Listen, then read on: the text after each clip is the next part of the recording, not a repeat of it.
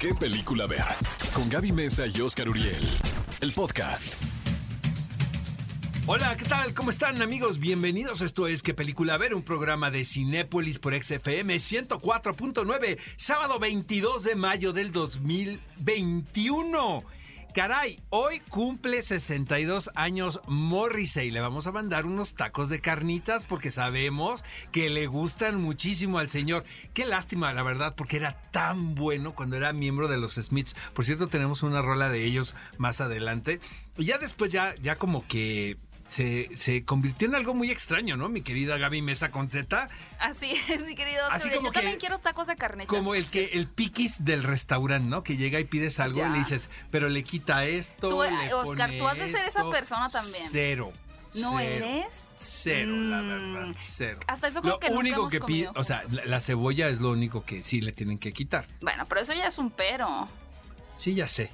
Ustedes piden en el Detesto restaurante con la cebolla, cebolla, amigos míos. El cebolla. día que quieran que yo me sienta muy mal en sus casas, invítenme a comer y sírveme un plato de sopa de cebolla. Te voy a aplicar como en la película de Parásitos cuando le ponen a la señora de la limpieza así unas, ¿sabes? Cuando le quieren que le den alergia, que le pasan exacto, como, exacto. ah, el durazno, que le pelan así la cascarita. Así voy a tu casa y voy a, ajá. cuando hagas un, me hagas un mal, Lomo encebollado, Te ¿no? a- Con así, sopa de cebolla. raspadita la cebolla. Oigan amigos, este tenemos un programazo en esta ocasión, entrevistas exclusivas, como todos los sábados, que vamos a ir a ver a las salas cinematográficas, a los cinépolis más cercanos que tengamos de nuestra casa, porque la programación está más diversa que nunca, ¿de acuerdo Gaby? 100% sí, cada vez tenemos estos re- grandes regresos de historias a la pantalla grande, súper divertidos. La semana pasada yo me fui a ver la película de Espiral y esta semana también tenemos diferentes opciones de acción, de terror, películas mexicanas. Pero Oscar, ¿qué te parece si antes de seguir y antes de irnos con las noticias, te comparto los resultados de la A ver, encuesta de la semana ¿no? pasada? ¿Te acuerdas de mi voto? ¿Cuál fue mi voto? Creo que, a ver, ahí te va.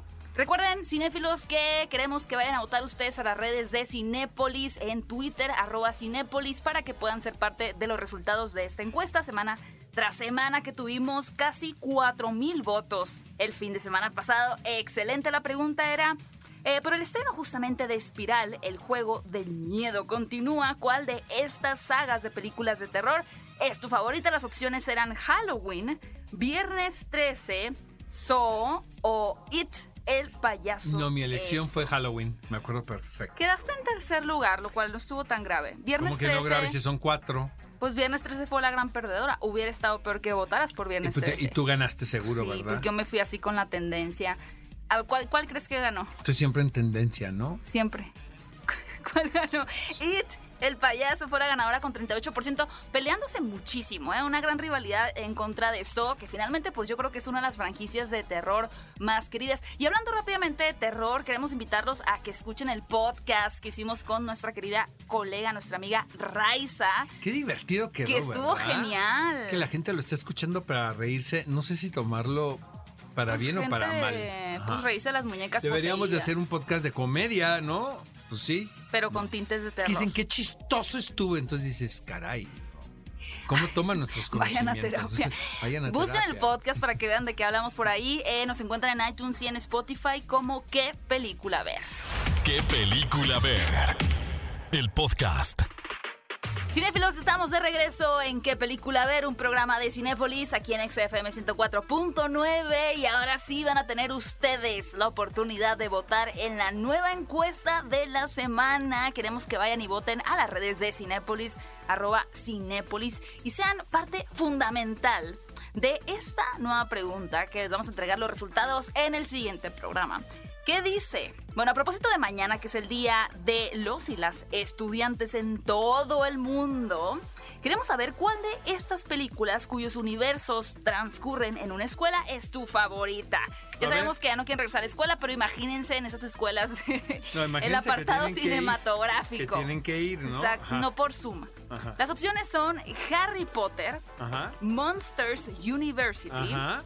Chicas Pesadas o Mean Girls Ajá. o El Club de los Cinco. Obvio. O sea, The Breakfast Club, el club de los cinco. ¿Tú Ese es de mi estar generación. Pues es que es Los la 80. película de mi generación. O sea, todo. El elenco, la rola. Por cierto, Andrew McCarthy este, quien no está en la película, pero forma parte del Brad Pack, acaba de sacar una autobiografía donde cuenta todas las anécdotas de su trabajo con John Hughes, por ejemplo, con Molly Ringwald, quien es la protagonista de The Breakfast Club. Yo la puedo ver y ver y ver y ver. ¿Sabes que está en Criterion? Está editada por Criterion. La ¿De película está Bueno, pues considerada es que un clásico generacional. también. Exactamente. Yo nada más quiero decir antes de dar mi voto, que tal vez es muy obvio, que jamás quisiera vivir en la universidad o en la preparatoria de chicas pesadas. Imagínate el nivel de bullying que uno tiene. en Esa es la tuya. ¿no? Esa es no, la tuya. Harry Potter. Obviamente Claro, Harry Potter. claro. ¿Quién no quisiera vivir en el Me mundo equivoqué, mágico de Harry claro. Potter? Pero, señorita productora de Harry la tuya. Potter Harry también. Potter también. Qué Aunque flojera me dan, qué bruto. Obviamente, Harry Potter. Vayan a votar, queremos superar, cada vez estamos teniendo más y más y más votos, así que ve a votar, ve a votar a las redes de Cinepolis, arroba Cinepolis en Twitter y la siguiente semana te compartiremos los resultados. Oigan amigos, hablando de escuelas, estrenó este, esta semana el tráiler de una película muy esperada titulada en inglés Dear Evan Hansen. Esto está basado en un musical muy popular, muy famoso. Eh, creo que acababa de abrir en Londres cuando llegó el asunto de la pandemia, entonces interrumpió, pero esperaban también un exitazazo como el que tuvo en Nueva York. Yo tuve chance de verlo, el montaje, en, en Nueva York con mi hermano Manolo, de hecho. Eh, pero ya no estaba ben, Ben Platt, porque era imposible conseguir boletos cuando estaba Ben Platt, ¿no? Que resulta ser uno de los actores, este, ya no tan jóvenes. Lo que pasa es que sí tiene cara de preparatoriano. Pero mucho de, Pero de no qué está- jugos verde toma que le pone la mezcla. Yo no sé qué pasa en la receta, joven. exactamente, pero él interpreta el personaje protagónico de la versión cinematográfica de este musical y trae vueltos locos a todos. Eh, tiene una música muy, muy hermosa, eh, son los autores de la música de La La Land, eh, son los mismos.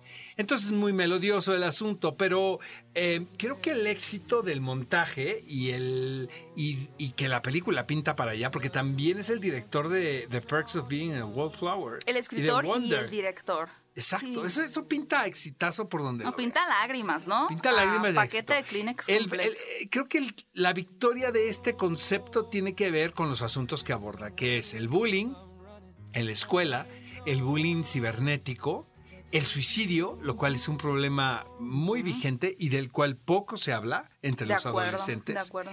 Y finalmente el poder crear lazos reales con alguien más. O sea, que no Sobre tenga, todo ahora que no tenga que ver con las redes sociales. De eso se trata. Entonces, creo que los jovencitos, este, las jovencitas conectan muchísimo con la anécdota y esto pinta a éxito. y que se vuelva muy generacional.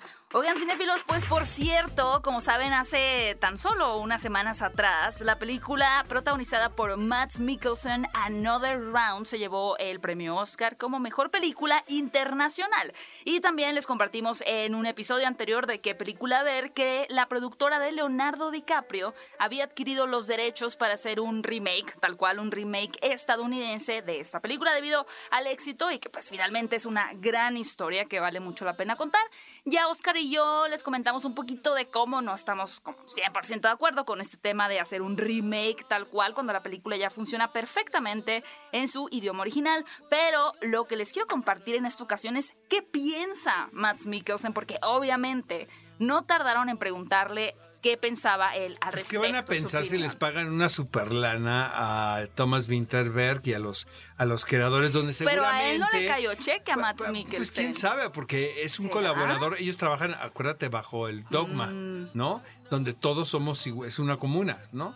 Entonces, yo creo, me da la impresión después de ver Another Round, que Matt Mikkelsen tiene un rol más, que va más allá del intérprete protagónico de la historia, ¿eh? O sea, se ve que eh, trae el- la anécdota en la cabeza. Este, La anécdota ¿qué, en la van a, cabeza. ¿Qué va a opinar? Pues mira, te voy a decir textualmente sus palabras, así lo que él dijo. Dijo, me alegro de no ser parte de ello. Eso dijo él. Esto es lo que hicimos nosotros y a diferencia del teatro donde puedes representar un año la misma historia y volver a hacerlo un par de años después, los pequeños momentos que hacemos en las películas están sucediendo aquí y ahora.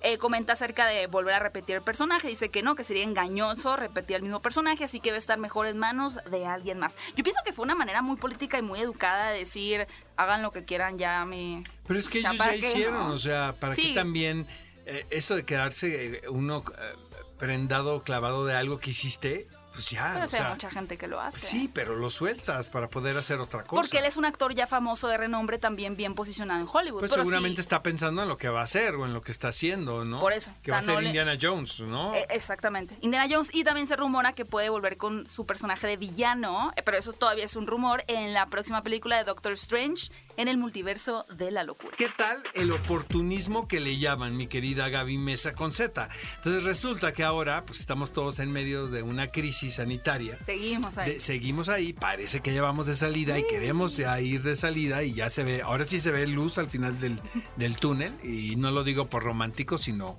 lo digo técnicamente hablando.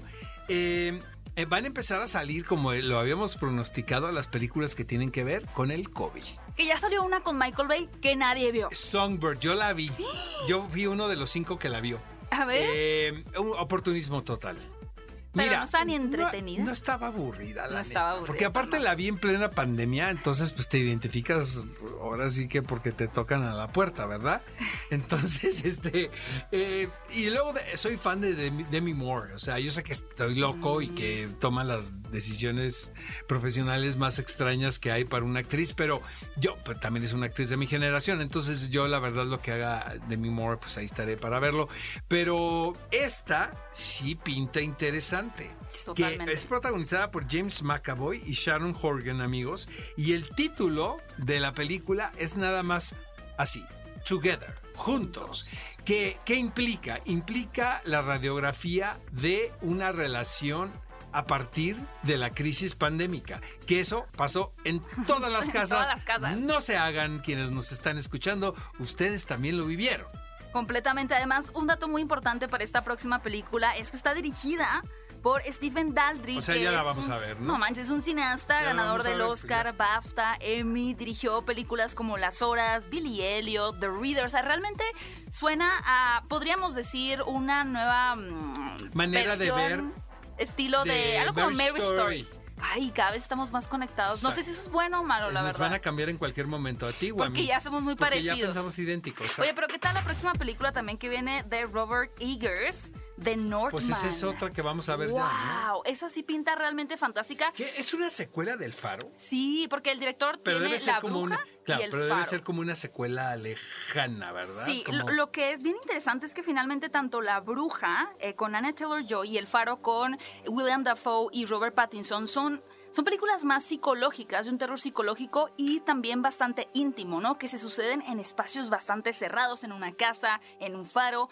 Pero esta próxima película de Northman la describen como un evento épico, donde tuvieron que construir todas las villas, todos los escenarios. O sea, realmente el director está saliendo, de cierta forma podemos decir, de su zona de confort para contar una historia mucho más grande. Y el protagonista es Alexander Skarsgård, que pues, es un miembro de la familia Skarsgård que ya hemos conocido por muchas ¿Qué tal que tuve la oportunidad de entrevistarlo? Entonces, eh, pues obviamente sueco. Entonces le digo, oye, qué bien hablas inglés, caray. O sea, porque no tiene acento. Acuérdate de True Blood, ¿no?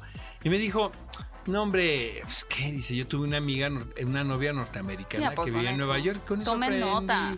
Y con eso aprendí. Pero yo, o sea, yo conozco casos así y no se aprende nada. Bueno, ¿eh? sí, pero no vamos a decir nombres. Pero sí, ya sé, ya, ya como estamos conectados. Yo conozco a gente que ha tenido largas relaciones con extranjeros y no saben decir una sola palabra en su idioma. Completamente. Bueno, ni en español, Gaby. Ni en español. Ni en español. Oye, ya voy a, voy a- Es que por favor. No, aquí quiero en esta decir nota, esta bueno, noticia. eh, productor, aquí Por córtame favor. porque yo desde un principio mejor les noticia. dije que era la noticia más ridícula que Me yo encanta. había visto en un guion de qué película ver. Ah, no, pero todos por echarle porras a Gaby, Yay. ¿no? Que qué fregonazo proyecto, que cómo se nos antoja. A ver, Gaby. La mejor. A ver, les voy a decir esto. Literalmente se puso la noticia muy picante porque es con la película de los Flaming Hots. Que sí, Oscar, es ¿No te verdad. da vergüenza decir Claro esa que no me fascina. Gaby? No. Es fascinante. A ver, en resumidas cuentas, Eva Longoria está trabajando en un proyecto como directora del creador de los Flaming Hots. Pero esta semana salió la noticia que este señor llamado Richard Montes, que se ha dedicado a dar conferencias alrededor del mundo, ganando un montón, cobraba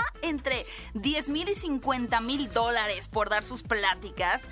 Él decía toda la vida que había sido un caso de éxito, que había sido un, creativo que de repente se le ocurrió trabajando de conserje en Fritolay, la empresa, pues la idea de hacer los Flaming Hots. Pero esta semana Gaby, la empresa desmintió. en este momento. de desmintió que él. Aunque sea por Zoom. Imagínate la traición. No, a ver, aquí te da la pregunta: ¿qué va a hacer Eva Longoria? ¿Lo va a convertir en una película de el, el, el estafador?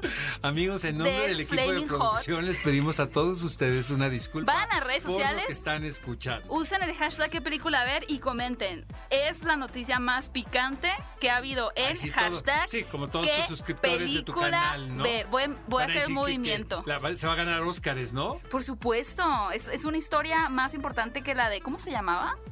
La de James Franco, The Artist. Ah, que es buenísima. Pero eso sí está interesante. Esta es competencia. Disaster Artist. Pero no sabes qué buen libro es Disaster Artist. ¿Qué película ver? El podcast. Estamos de regreso en ¿Qué película ver? Un programa de Cinépolis por XFM 104.9. Amigos, llegó el momento de escuchar la sección que estaban esperando y es ¿Qué vamos a ir a ver al cine el día de hoy? Justicia Implacable, dirigida por Guy Ritchie, protagonizada por Jason Statham. Aquí les va de qué va esta película. Es un remake, Gaby, de una producción de hace como unos... Ah, cuatro o cinco años en Francia, protagonizada por Jean Dujardin. Eh, finalmente la historia es muy lineal. Es un, se planea un atraco de, un, de estos camiones que mueven grandes cantidades de dinero. Eh, y a la par se cruza con la historia de un hombre, eh, ya sabes, todo circunspecto, ¿no? Intenso, pero que se guarda toda esa fuerza que trae, ¿no? Y que le pasa lo peor. Aquí si no les puedo explicar de qué va. Entonces, estas dos líneas argumentales llegan a un momento donde convexan y explota ahora sí la trama. Es una película de acción de principio a fin. Ahora, la característica principal es que si uno piensa en Guy Ritchie, piensa en películas que sí tienen aventuras, que sí tienen acción, que sí hay escenas no de persecución, pero con mucho sentido del humor. Esta no. Esta está abordada de una manera un tanto seria, como la original, como la francesa. Y dice Jason Statham que le llamó mucho la atención porque él tiene una amistad con Guy Ritchie de más de 22 años. Pues la primera película la hizo con él. Exactamente. Eh, Lock, Stock and Two Smoking Barrels en inglés, ¿no? Se titula la película y a los dos les ha ido muy bien en sus respectivas carreras. Han trabajado a lo largo de los años también en algunas ocasiones. Pero que ahora pues le llama la atención porque le habla a Guy Ritchie. Cuando lee el guion le dice, pero es que esto es distinto a lo que tú haces. Y dice él, pues es que es lo que quiero hacer. ¿No?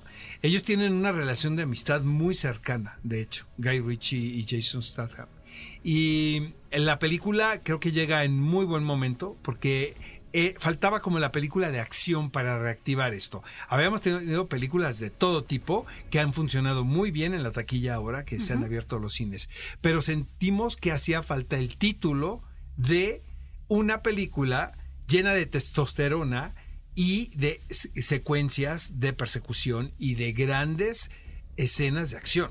Y yo creo que Justicia Implacable es la palomitas. respuesta, exactamente. Y otro estreno que ya está disponible en su Cinépolis favorito es Los trapos sucios se lavan en casa. De hecho, más adelante vamos a tener una entrevista con Lisette y Giovanna Zacarías que nos van a platicar de este proyecto que pues realmente también fue víctima de la pandemia. Lo filmaron algunos años atrás, pero finalmente llega a la pantalla grande. Yo debo de confesarles que cuando vi este avance me llamó mucho la atención porque creo que no hemos visto una historia tan parecida en la cinematografía mexicana que tiene que ver con esta familia eh, clase alta, muy adinerada, que tiene la pésima costumbre de tratar muy mal a sus empleadas domésticas, de no pagarles, de hablarles mal.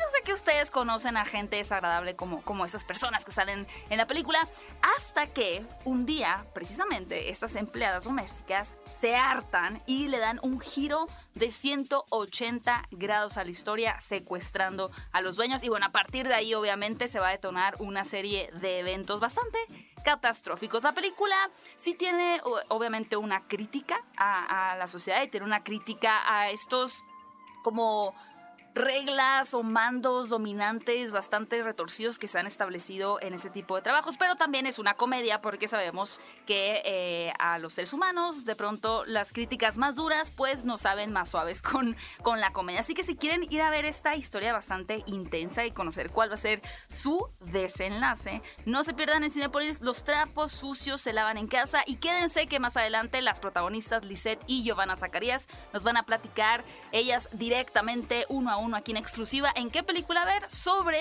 este proyecto. Amigos, y para los amantes del género llega Exorcismo en el séptimo día. Eh, ¿Tú crees en, este tipo sí, de no, cosas? yo también. Es horrible porque sí creo en eso. yo digo que el que busca encuentra. Entonces por eso me hago güey, ¿ya sabes? Porque yo creo que sí existe. ¿No? Mm. Tiene que ver con las posesiones demoníacas, amigos. No creo en los fantasmas, pero sí creo en gente poseída. Fíjate que yo siempre he querido que se me aparezca un fantasma. ¿Tú has querido? Sí, para preguntar. Pero lo has invocado así en medio de la Pues habitación como de aparece. La neta me da un poco de pena decirles, pero sí se me ha ocurrido. ¿Y no? ¿eh? No. Yo no sería tan Pues valiente, no. la verdad. Oye, pero finalmente Exorcismo en el séptimo día es una película que nos llama la atención porque es protagonizada por Badir Derbez y es una película totalmente hablada en inglés, es una película anglosajona. De repente escucho a gente que dicen, claro, es el hijo de, de Eugenio Derbez, entonces ya se ganó el protagónico. No tienen ni idea, no tienen ni idea el trabajo y el esfuerzo que hay detrás de esto. O sea, quedarte en un rol protagónico en una película que no está producida por tu papá está muy cañón. Y segundo, compartir escenas con Guy Pearce, pues es como un partido de tenis, porque prácticamente la historia va de la relación que se da entre este sacerdote ya con experiencia, eh, ya viendo... Ya han maleado. Bien maleado, digamos, maleado. el sacerdote, habiendo caminado un buen trecho ya por, por el umbral, el señor eh, Badir Derbez caracteriza la parte joven, ¿no? La parte un tanto eh, ingenua, que no es así. Así como entré yo aquí a qué película ver. pero, pero tú me ganaste. O sea, es cuando. Tu casa es cuando la, la estudiante supera al maestro, ¿no? En maldad, En maldad total. Entonces aquí el señor Badir Derbez pues se convierte en un padre muy docto en hacer exorcismo. Sí, sí, sí, nos sentimos identificados, ¿no? Oigan, pero sí, la verdad yo soy muy miedosa, pero sé que hay mucha gente que le encanta es- esas historias de terror, así que no se pierdan. Oye, Gaby, Exorcismo en el séptimo la día. que debe de estar feliz Kika, porque Kika, amigos, es la que distribuye anime en México. Sí, gracias a Cinepolis hicieron una colaboración y justo, si no han escuchado el podcast donde hablamos específicamente de anime a propósito de Demon Slayer Mugen Train, escúchenlo, búsquenlo en qué película ver, en obviamente Spotify o en iTunes, ahí van a poder escuchar a la experta Kika, que es la responsable de traer esta película aquí junto a Cinepolis. Y miren, les tenemos Es una un gran noticia. con esta es película, la película ¿no? más taquillera en Japón ya, oficialmente. Es impresionante. Y también fue un éxito, como dices tú, Oscar, aquí en México. Y por lo mismo, vamos a tener en Cinépolis un gran reestreno. Pongan atención que la película va a estrenarse nuevamente, pero ahora en IMAX y en 4DX, ¿verdad? Corran a la cartelera de Cinépolis y ya en ese momento, porque se agotan rapidísimo estos boletos, aparten su boleto para ver Demon Slayer Mugen Train, que es un evento cinematográfico. Oigan amigos, ¿y de qué creen que se va a tratar Todo el el programa. programa la semana que entra?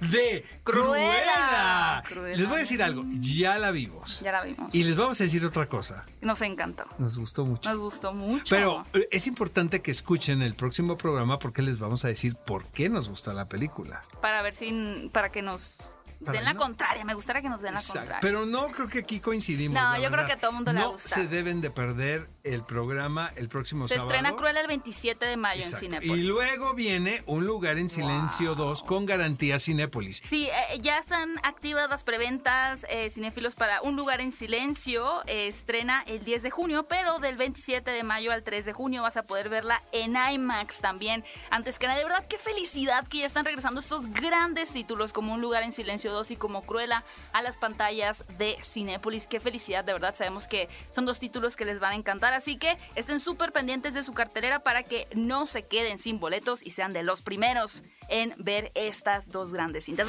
¿Qué película ver? El podcast.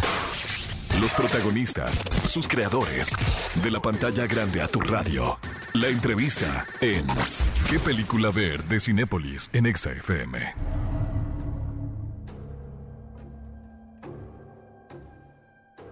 Hola Jason, soy Oscar Uriel de ¿Qué película ver? Saludos desde la Ciudad de México. ¿Qué te atrapó de este proyecto para intervenir en él? ¿Cuáles fueron los elementos que encontraste en el libreto que te convencieron? Me gustan las películas de género. Me encantan las cintas sobre atracos, películas sobre venganzas. En realidad son muy populares. A mí me encantan. Creo que este filme va de la combinación de dos cosas. Guy se acercó a mí con una idea muy concreta y me explicó que quería abordar este relato de una forma distinta a lo que ha hecho. La sola oportunidad de poder trabajar con Guy no requiere que haya un guion terminado Solo puede ser una idea. Ese fue el otro elemento. ¿Qué tan distinto fue trabajar con Guy Ritchie en esta ocasión, considerando el paso del tiempo y las películas que han hecho juntos a lo largo de este periodo? ¿Sabes algo? No sentí alguna diferencia. Fue algo igual que la primera ocasión que rodamos juntos hace 22 años. Nos conocemos muy bien mutuamente. Somos amigos en un plano social. Simplemente nos gusta a los dos hacer películas. Guy posee un estilo muy particular como director. Yo tengo mi opinión personal, pero me gustaría escuchar la tuya. ¿Cómo podrías definir el estilo de dirección de Guy Ritchie? Creo que su estilo se finca en el desarrollo de los personajes. En algunas ocasiones sus protagonistas poseen un carácter un tanto más desmesurados que los demás, casi como si fuesen unas caricaturas. Pero no llega al extremo, sino que extrae la naturaleza de alguna característica de ese rol y hace énfasis en eso. Y lo hace muy bien. En Justicia Implacable utiliza un tono mucho más real que lo que sucedería en juegos, trampas y dos armas humeantes, o en Snatch, por ejemplo. Por lo general emplea personajes particulares y les provee de diálogos punzantes. Para mí, Richie es un autor que le permite darle estas frases que rayan en lo poético. Para mí de eso trata su estilo. ¿Tuviste la oportunidad de ver la producción original francesa? Aquella protagonizada por Jean Dujardin. No, no la vi porque se nos advirtió que no nos ayudaría en la esencia de nuestra película. ¿Cómo podrías describir la anécdota de Justicia Implacable? Tuve la oportunidad de ver la película y me gustó muchísimo porque soy aficionado del cine de acción. Es una historia muy poderosa, pero quisiera escucharte a ti. Danos una sinopsis de esta película. It's journey of a man Uh, es el viaje personal de un hombre quien busca venganza. Uh, es un tipo quien posee en su agenda una uh, revancha que simplemente no desaparecerá. La historia tiene como marco el sistema de transporte de valiosas mercancías en donde un grupo de empleados insurrectos planean un robo de magnitudes extraordinarias. Cuando estas dos anécdotas se interceptan, es cuando la historia se detona. Esta es la última pregunta, Jason. El último año y meses aún han sido un periodo por demás complicado para todo el mundo. Estamos viviendo tiempos muy particulares, no sé si estés de acuerdo conmigo. ¿Cómo has pasado este tiempo? ¿Cómo has vivido esta era pandémica? Ha sido muy complicado. Creo que todos necesitamos esa sensación de conectar con los demás. Uh, ha sido muy difícil para muchas personas quienes esencialmente están separados de sus familias desconectados de la uh, naturaleza, de la vida misma. Creo que simplemente tenemos que encauzarnos en lo que tenemos, uh, tu salud y tu familia, y tratar de reconectar con los demás una vez que el mundo se abra de nuevo. Gracias por la entrevista, Jason. Seguimos con más aquí en el podcast de ¿Qué película ver? ¿Qué película ver? El podcast. Los protagonistas, sus creadores, de la pantalla grande a tu radio. La entrevista en ¿Qué película ver de Cinépolis en EXA-FM? Cinéfilos, ya está por estrenarse esta película que les voy a confesar, la verdad es que desde que yo vi el avance me pareció muy original, muy peculiar. Por aquí vamos a platicar un poquito de dónde surge la historia. Pero me refiero a los trapos sucios se lavan en casa. Y para hablar de este estreno en Cinépolis, tenemos aquí a Lisette y Giovanna Zacarías. Chicas, muchas gracias por acompañarnos en qué película ver. Al contrario, gracias, Gaby. ¿Ya oíste, Giovanna? Los trapos sucios se lavan en casa, ya lo estábamos ya lavando. ya oí que ya vamos a estrenar. Oigan, pues tengo entendido que esta cinta eh, es un remake de, de una película centroamericana ¿Me pueden contar un poquito de cómo llegó eh, la historia a ustedes y qué fue particularmente dentro de toda esta locura que realmente es la historia lo que a ustedes las atrapó? Eh, bueno, este, yo te voy a decir cómo está mi historia en el cine, porque tengo muchos años en el medio artístico, pero concentrada en el teatro o haciendo telenovelas u otras cosas, mi, carrera musical. Pero yo hice una película en el 2001 y no volví a filmar hasta ahora, hace un par de años. Y, fue increíble. Llegó en el momento que tenía que llegar y en la madurez y en la historia de mi vida que tenía que llegar. Me queda clarísimo. Fue un casting que hice convocado por María Antonia Llanes. Y después tuve la fortuna de conocer al director, que es Diego Muñoz, y así a Giovanna Morita, y en fin. Eh, a mí me emocionaba regresar al cine y contar una historia y con un personaje cuando yo lo leí con tanta carnita y, solamente hoy puedo decir gracias porque este personaje está increíble, la historia y la gran amistad que ahora tengo con Giovanna, con Amorita y, ya. Esa es mi historia en la película. la historia, el gran regreso a la pantalla grande. Exacto. Giovanna. Este, lo que sucedió fue que me llamó Diego Muñoz y me dijo que tenía una película que me quería explicar el tema. Eh, nos quedamos de ver, me dijo que iba a meter esta carpeta a Eficine y entonces pues me platicó la historia y me dijo, bueno, son unas empleadas domésticas a las cuales no, no, les paga el patrón, que es una, es un, que es de la Torre y su familia, donde está Lisette, y, me dicen, como no les pagan por las buenas, pues terminan haciendo que les paguen por las malas, ¿no? Eh, me encantó la historia, me encantó que, pues, no me encantó lo de la diferencia de las clases sociales, pero bueno, era una revancha como de las clases sociales y todas las cosas y peripecias por las que estas mujeres hacían pasar a esta familia que, de alguna forma abusaba de ellas, ¿no? Y ahora en este contexto actual, la tristeza es que muchas cosas de ese tipo de clase social y el rollo de la, de la, del mugrero que tiene la clase política, pues no ha cambiado absolutamente nada, ¿no? Eh, y que y también me gusta muchísimo que, bueno, nosotros filmamos esta película justo antes de que apareciera toda la que le digo la revolución de las flores, ¿no? Todo este movimiento feminista. Mm, y que pues esta película ha, ha, podido sobrevivir este movimiento feminista cuando vemos que las protagonistas de esta película son mujeres y que son las mujeres las que llevan la batuta de esta historia, ¿no? Claro. Y, digo, sé que son obras muy diferentes, ¿no? Pero me recuerdo que más o menos el, tráiler de esta película pareció un poquito, bueno, no, no tan cerca, pero un poco en tono con lo que estaba haciendo tendencia en ese tiempo, que era la película de Michel Franco de Nuevo Orden. ¿No? Y se trata de películas muy distintas, sin embargo, pues también tiene esta especie de revelación, ¿no? Por parte de, de una clase social. ¿Ustedes en algún punto hicieron como la comparación o, o no? no, cuando nosotros filmamos esta película todavía no salía Nuevo Orden.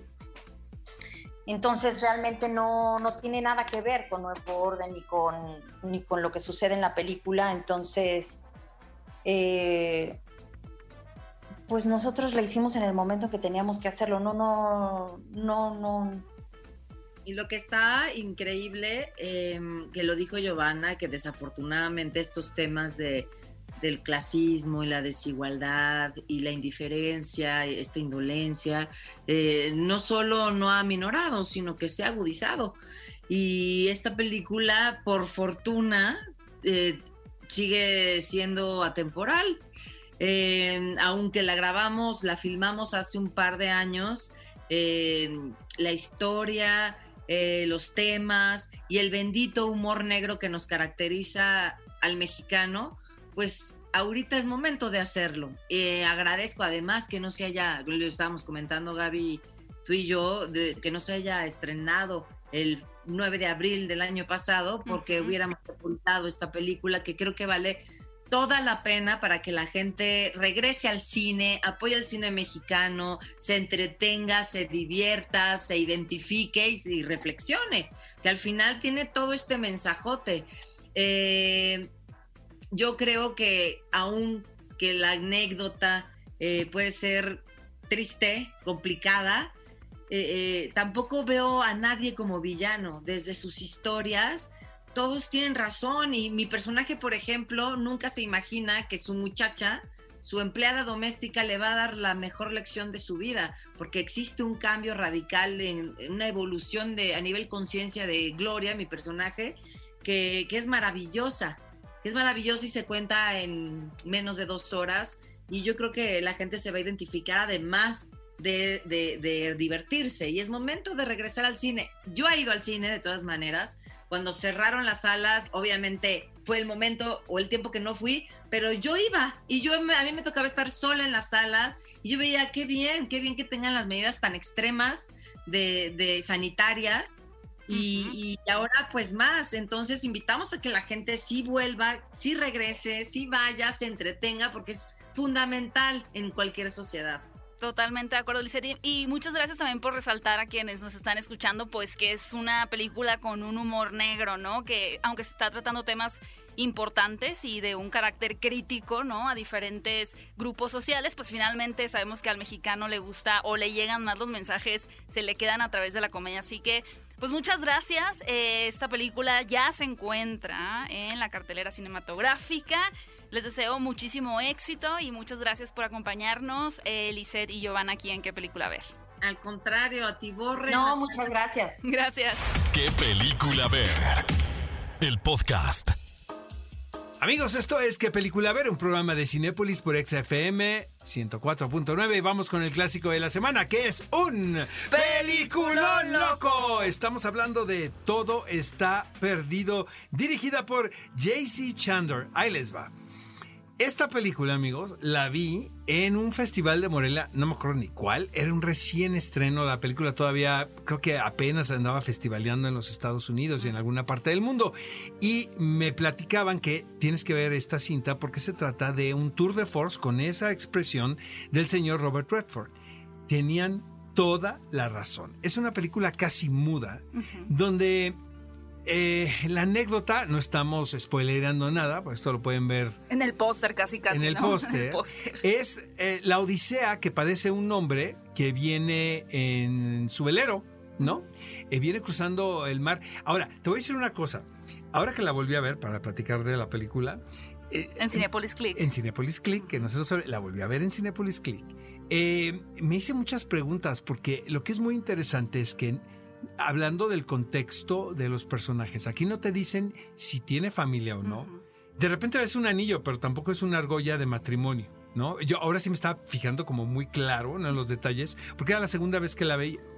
Eh, no sabemos de dónde viene este personaje, si tiene familia, si no tiene familia. Y sobre todo, ¿por qué está, ahí? está, ahí? ¿A dónde va? ¿Quién comete esa, ese acto de heroísmo que es cruzar un océano solo? Porque te puede pasar todo. ¿No? Sí, como que de pronto yo, yo, lo que llegaba a pensar que ustedes es lo bonito de esta película que se puede dar a diferentes interpretaciones por toda, como dice Oscar, la odisea que atraviesa este personaje. Pero finalmente el misterio detrás de por qué el personaje está ahí para, para mí es muy mágico porque a nivel personal yo lo que entendí, y no es spoiler, sino que pasa al principio, es que él estaba liberando una especie de duelo o como tratando de encontrarse a sí mismo y por eso como que las cosas que le empiezan a pasar que son muy malas y muy épicas. Pues es que no, todo las afronta muy pues extrañamente. Todo es a partir de un accidente que a todo mundo nos puede pasar.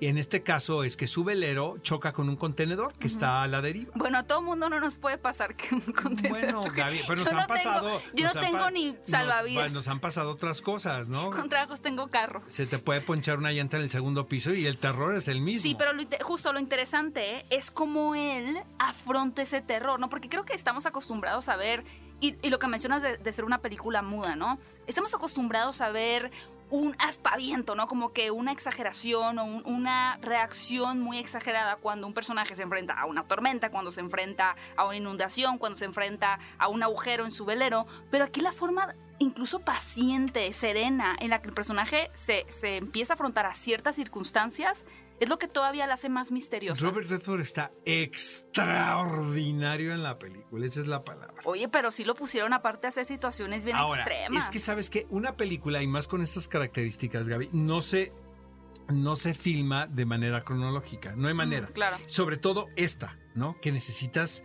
ciertas condiciones, por ejemplo, las secuencias de lluvia, las secuencias nocturnas. No hay manera de que esto sea cronológico porque no hay dinero, o sea, tienes que tener una gran inversión. Entonces, sobre todo lo complicado aquí es llevar una continuidad emotiva. Yo me estuve fijando mucho en eso, porque finalmente estás contando una historia muy lineal, no honestamente. Sí, completamente. Y el, el, que solamente un actor con la experiencia que tiene Robert Redford y los años, que eso te da, eso es lo, lo, lo maravilloso de la técnica, honestamente, es ver a él trabajar el viaje del personaje en su rostro. Cuando, cuando pues son cosas que el, público no sabe y no tiene por qué saber. ¿sabes? De acuerdo. Porque lo ves, lo ves que le caen todos los 20 poco a poco. Porque finalmente, amigos, cuando te pasa un accidente, tu primera, bueno, en la gran mayoría de las personas es decir, no pasa nada, salgamos adelante. Ya cuando ves que las cosas están cobrando un tinte muy crítico, eh, porque sí hay como dos o tres momentos de quiebre muy claros en la película, ¿sabes? De cuando él dice, ya no puedo más, ¿no? Con toda la razón. Ahora, luego mi querida Gaby me sé yo, eh, como no nos basta el tiempo, ¿no? De hablar en una cabina y las horas y lo que nos vemos toda, la semana. Ah, no, todavía chateamos, ¿no? Entonces, le digo a Gaby, ¿sabes qué, Gaby? Es que la película no es una película de aventuras. Tiene, es una película que realmente es un espejo con la vida misma, como tú dices. tú te ríes de mí, te burlas por mi frase, pero sí es eh, sí es un reflejo de la vida misma. Y me encantó dos cositas antes de irnos, Oscar, que mencionaste, porque hablas de cómo reaccionamos ante una catástrofe, ¿no? Y, justo creo que cuando una persona, o sea, cuando uno se enfrenta a una situación de riesgo, agudizas todos tus sentidos, ¿no? Empieza a poner atención en, en, en tus micro reacciones, en tu respiración, todo, todo el mundo de pronto lo sientes más. Y creo que en esta película justo como dices que es muda casi, todos tus sentidos también se agudizan a ver cómo está reaccionando el personaje. Casi, casi que si cierra los ojos ante una situación, si se lleva las manos a la cabeza, entonces todo adquiere un volumen más, más grande. Oigan amigos, lo mejor de esto es que la película la pueden ver en Cinepolis Click. All is lost se titula en inglés. está Perdido. O todo está perdido, que aquí no hay nada perdido, ¿estás de acuerdo, Gaby? Nada, no. Más que una gran película que ver. Amigos, esto fue todo de qué película ver. Hasta la próxima. Ve a Cinépolis y utiliza el hashtag qué película ver. Escúchanos en vivo todos los sábados a las 10 de la mañana en ExaFM 104.9.